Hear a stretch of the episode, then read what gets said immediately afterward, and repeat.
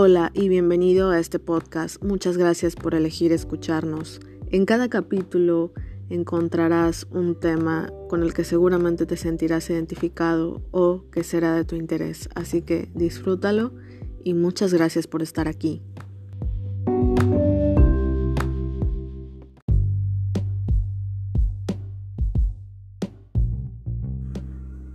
Cuando corrijo a mi hijo y algún familiar me dice, pero tú haces lo mismo, mi estimado, yo no quiero que mi hijo se parezca a mí. Mi meta como madre es que él sea mejor persona de lo que yo soy en todos los aspectos de la vida. Una vez atendí a un pacientito que cuando se enojaba aventaba la puerta y hacía una rabieta.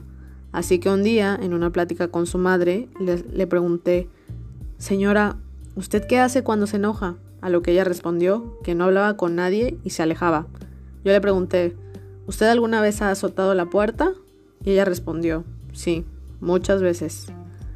Con algunas técnicas de modificación de conducta que le proporcioné a la señora logramos controlar la rabieta, pero la señora continuaba teniendo los mismos comportamientos cuando ella se enojaba. En terapia, el niño dijo que a él le pedían cambiar y él estaba harto y que todos en casa hacían lo que querían, menos él.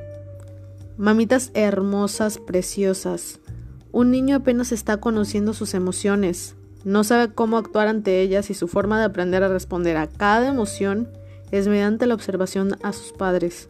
Si a ti adulto conocedor de todas las emociones a su máximo nivel te cuesta controlarte, imagínate a un niño del que eres modelo, escuela y espejo.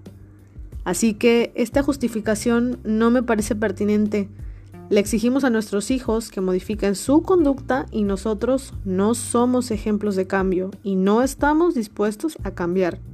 No pongamos a un niño una batalla que para ti es imposible.